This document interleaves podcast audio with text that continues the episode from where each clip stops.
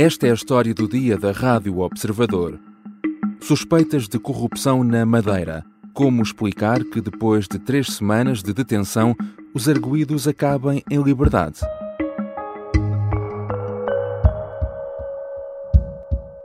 Estes indícios eram não indícios, não eram indícios fortes, não eram coisa nenhuma. Perguntar-me-ão, bom, mas depois de tanto aparato, depois de tanto tempo, chegamos a este resultado. A justiça funciona assim. Depois de 21 dias detidos para interrogatório, três dos arguídos no âmbito da investigação de alegados crimes de corrupção na Madeira saíram em liberdade. Pedro Calado, ex-presidente da Câmara do Funchal, Avelino Farinha, líder do grupo de construção AFA, e Custódio Correia, principal acionista da empresa de construção Sóci Correia, ficaram apenas com a medida de coação menos gravosa, o termo de identidade e residência. O juiz de instrução criminal entendeu que não existem indícios da prática de qualquer crime.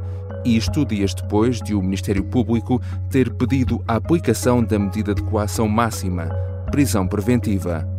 Como é que se explica que arguídos estejam presos durante tanto tempo até que sejam conhecidas as medidas de coação e que acabem libertados?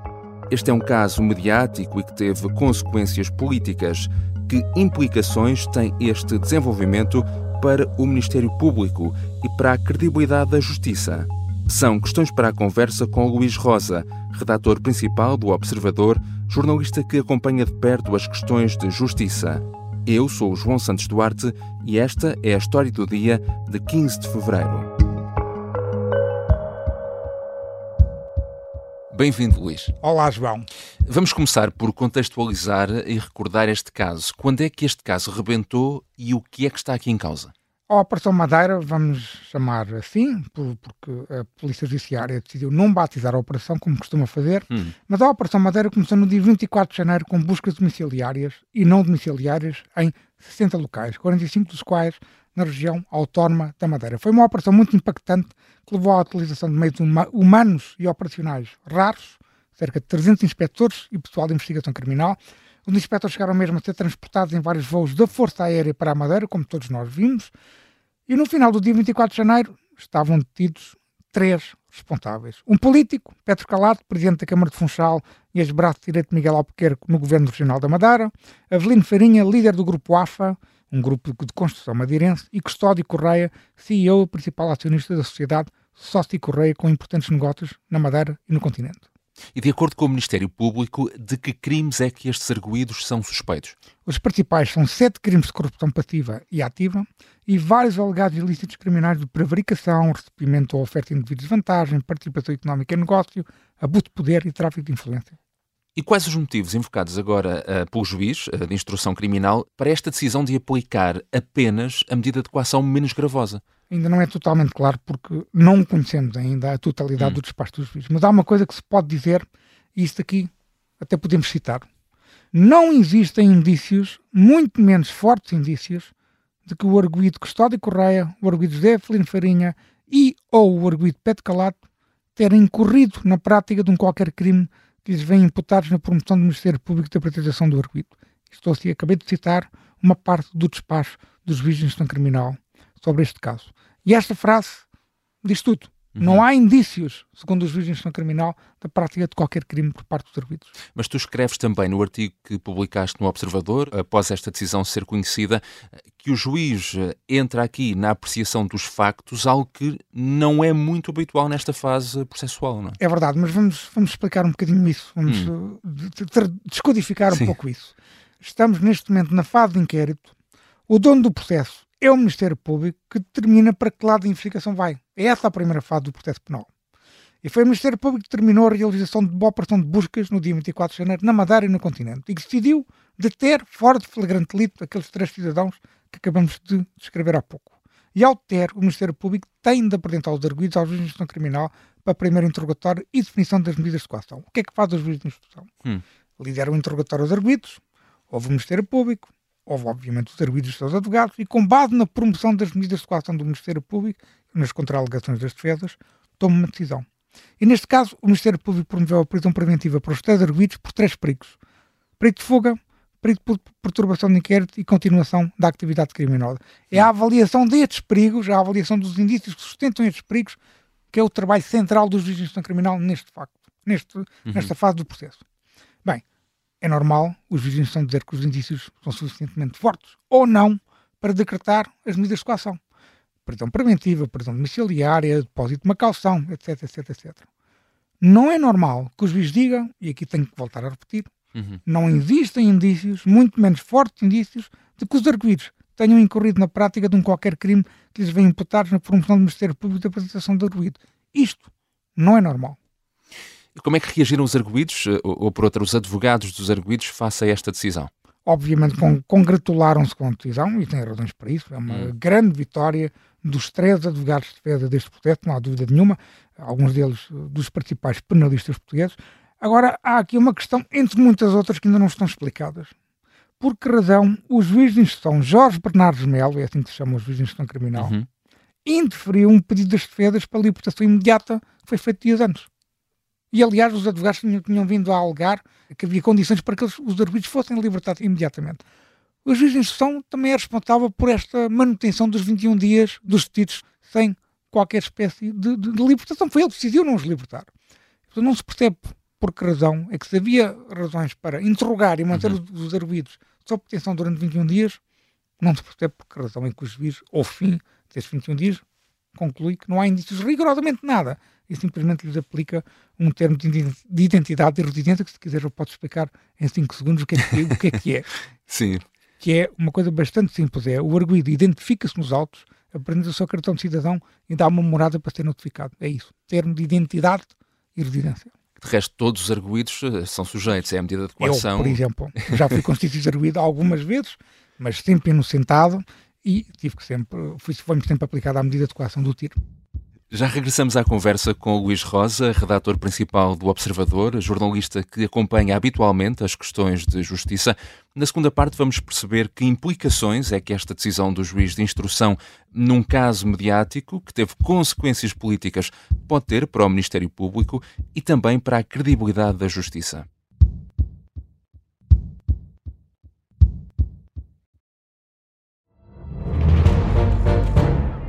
Saguei Tirei, tirei a faca. Fui, empunhei e mesmo no momento em que. Esta é a história do homem obcecado com a infiltração do comunismo na igreja que quis matar João Paulo II em Fátima.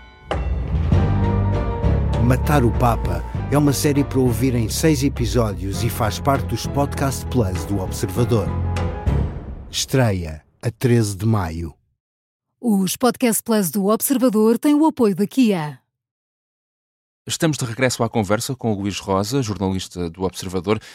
Trata-se, como já falámos, de uma operação ultramediática, envolveu, como também já referiste, uma quantidade enorme de meios e teve, como também sabemos, consequências políticas. Esta é uma derrota clara e pesada para o Ministério Público. Sim, não implica o arquivamento do caso, porque o inquérito continua a decorrer e, como eu disse há pouco, o Ministério Público é o dono do inquérito e decide até onde é que leva a investigação.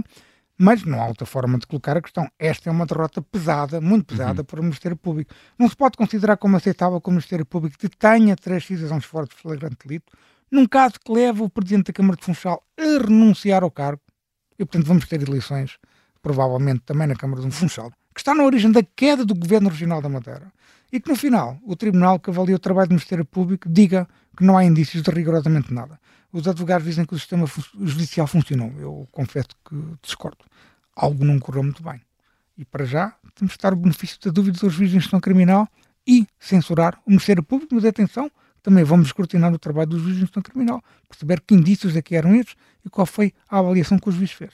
E há aqui uma questão que as pessoas devem estar a colocar, que é o, como é que se explica que um arguído possa estar detido para interrogatório durante 21 dias a aguardar uma medida de coação? como eu já disse, não é aceitável, mas vou explicar porque é que isso hum. aconteceu. Portanto, foram três razões, essencialmente. O, ju o primeiro juiz de instrução criminal começou por dizer que faltavam elementos de prova, isso demorou algum tempo a juntar os elementos de prova aos autos, talvez um dia ou dois. Os funcionários judiciais também tiveram de gravar as horas extraordinárias, por exemplo, a Operação Porturiano teve interrogatórios que demoraram muito mais horas do que este, porque no Porto os funcionários acabaram por colaborar com, com os juízes de instrução criminal e aqui em Lisboa mantiveram, e têm direito a fazer isso, não há dúvida nenhuma, a greve às horas extraordinárias. Houve também requerimentos dos advogados que exigiram ver os autos e também tiveram de ser decididos pelos juízes de instrução criminal e também houve uma demora nos interrogatórios dos arguidos. Portanto, os arguidos só começaram a ser ouvidos uma semana depois de terem sido detidos, mas o interrogatório dos três arguidos, cada um uhum. demorou vários dias. Portanto, tudo isto explica a demora, que, repito, não é aceitável, de 21 dias de detenção tem uma decisão do juiz de instrução criminal sobre as medidas de coação. Hum. O Ministério Público já anunciou uh, que vai recorrer, uma decisão, enfim, já era esperada. Quais serão agora os próximos passos neste processo? É fácil, o Ministério Público tem um prazo para apresentar esse recurso, as partes, as FEDAs também têm um, têm um prazo para responder ao recurso e com esses dois elementos nas suas mãos, os juízes embargadores da relação de Lisboa a quem o sorteio designar para resolver este recurso tomarão uma decisão. Mas o, o, que é que pode acontecer aqui agora com outros arguídos? Eh, falo, por exemplo, do ex-presidente do Governo Regional da Madeira, Miguel Albuquerque, que ainda nem sequer chegou a ser ouvido. Não é? Estava previsto que fosse já ouvido, não demorando muito tempo. O Ministério Público certamente não contava com esta derrota. Aliás, é importante recordar que chegou hum. a ser questionado, que a ser colocado em cima da mesa. Isto é uma informação que o observador recolheu na altura de, de, do início desta operação. Chegou a ser colocado em cima da mesa a hipótese de Miguel Albuquerque ser tão bem detido. E só não se concretizou porque havia a questão da imunidade que, Miguel Albuquerque tem direito enquanto Conselheiro de Estado. Eh, e, portanto, estava previsto que Miguel Albuquerque fosse ouvido brevemente e o que vai acontecer é que o Ministério Público tem que repensar estrategicamente a sua investigação para perceber uh, o que é, como é que vai interrogar Miguel Albuquerque a partir do momento em que o juiz de gestão criminal diz que não há indícios. Portanto, tem que haver aqui um, uma pausa, o Ministério Público tem que parar para pensar tem que repensar estrategicamente esta investigação.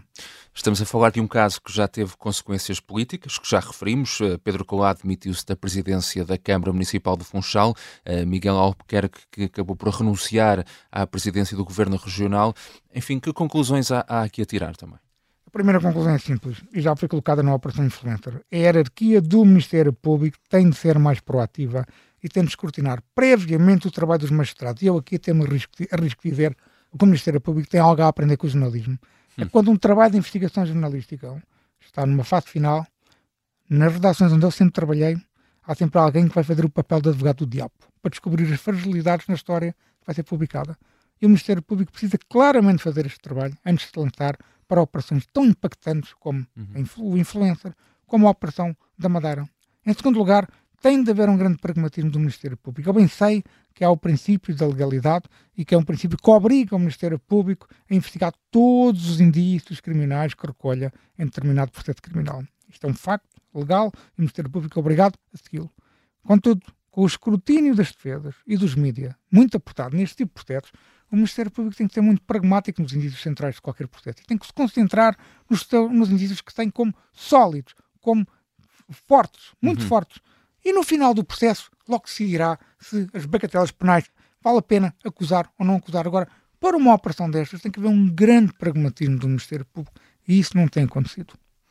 E este desenvolvimento no caso, com, com a, a libertação ou a saída do, dos arguídos em liberdade, vem descredibilizar o Ministério Público e o funcionamento da Justiça. Enfim, volta também aqui a lançar aquela nuvem eh, que se fala tanto da politização da Justiça. Bem, eu acabei de criticar duramente o funcionamento do Ministério Público, mas eu não posso concordar que exista aqui uma politização. Hum. A prova disso é, é uma resposta uma pergunta bastante simples. Para existir essa politização, isso pressupõe que a ação da Justiça visava ou visaria Apenas um beneficiar lado, A em detrimento de B. Sim. Beneficiar A para prejudicar B. Vejamos só estes últimos casos. O influencer atingiu o Partido Socialista de António Costa. E o caso da Madeira focou-se no PSD e prejudicou Luís Montenegro durante esta campanha eleitoral. Alguém foi beneficiado do PS e do PST? Não me parece. Olhemos para, para o caso de arguidos condenados e com cumprimento de pena, e que já cumpriram a pena, aliás. Armando Vara, José e Paulo Penedo, Partido Socialista. Isaltino Moraes, Duarte Lima, PST. José Sócrates, PS, foi uhum. acusado de, de, importantes crimes e que ainda está, ainda nem sequer chegou a julgamento. Miguel Albuquerque foi constituído arguido PST. Portanto, eu não acho que exista aqui nenhuma politização, até porque a administração da justiça em Portugal também tem as suas virtudes. E uma delas como atestam diversos organismos internacionais de referência, é a independência do Poder Judicial face ao poder político. Por exemplo, o scoreboard anual da Comissão Europeia, que é um painel de avaliação da justiça que compara os diferentes Estados-membros naquilo que é possível comparar, coloca Portugal num bom patamar de independência estrutural da justiça. E outros estudos de referência, como o Rule of Law Project do Banco Mundial, confirmam isso mesmo. Ao contrário do que acontece em Espanha, por exemplo, aqui ao lado, uhum. nós não temos um problema de politização e de partidarização da justiça. Obrigado, Luís. Obrigado, João. Luís Rosa é redator principal do Observador e acompanha de muito perto as questões de justiça. Esta foi a história do dia. A sonoplastia é da Beatriz Martel Garcia, a música do genérico do João Ribeiro. Eu sou o João Santos Duarte. Até amanhã.